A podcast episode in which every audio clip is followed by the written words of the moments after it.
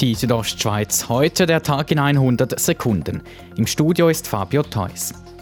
Grabünden hat den Sommertourismus trotz der Corona-Krise gut überstanden. So waren zum Beispiel die Hotels in Flims und auch auf der Lenzer Heide sehr gut belegt. Die beiden Orte können ein Plus von 50 Prozent vermelden. Und mit Blick auf die Wintersaison sagt der Bündner Regierungsrat Markus Kaduff. Auch eine Herausforderung dürfte natürlich die ganze Thematik um Après-Ski sein, dass man auch dort äh, die Distanzen kann einhalten kann, ob ein Après-Ski überhaupt kann stattfinden kann, äh, weiß ich nicht, wenn, dann sicher nicht äh, im Rahmen, wie man es gewohnt ist.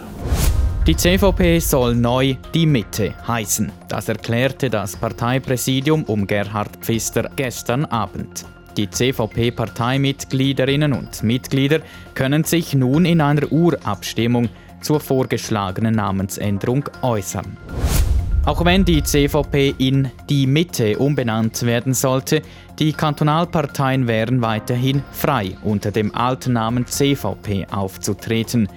Angesprochen auf das C sagte diese Woche in Graubünden der neu gewählte CVP-Kantonalpräsident Kevin Brunold. Mir persönlich gefällt das C eigentlich äh, sehr gut im Namen. Ich konnte mich gut mit dem identifizieren. Also persönlich kann ich gut mit dem C leben.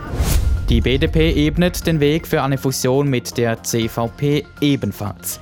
Die Delegierten der Partei haben einer entsprechenden Statutenänderung zugestimmt, welche einen Zusammenschluss mit der CVP möglich machen würde, heißt es in einer Mitteilung.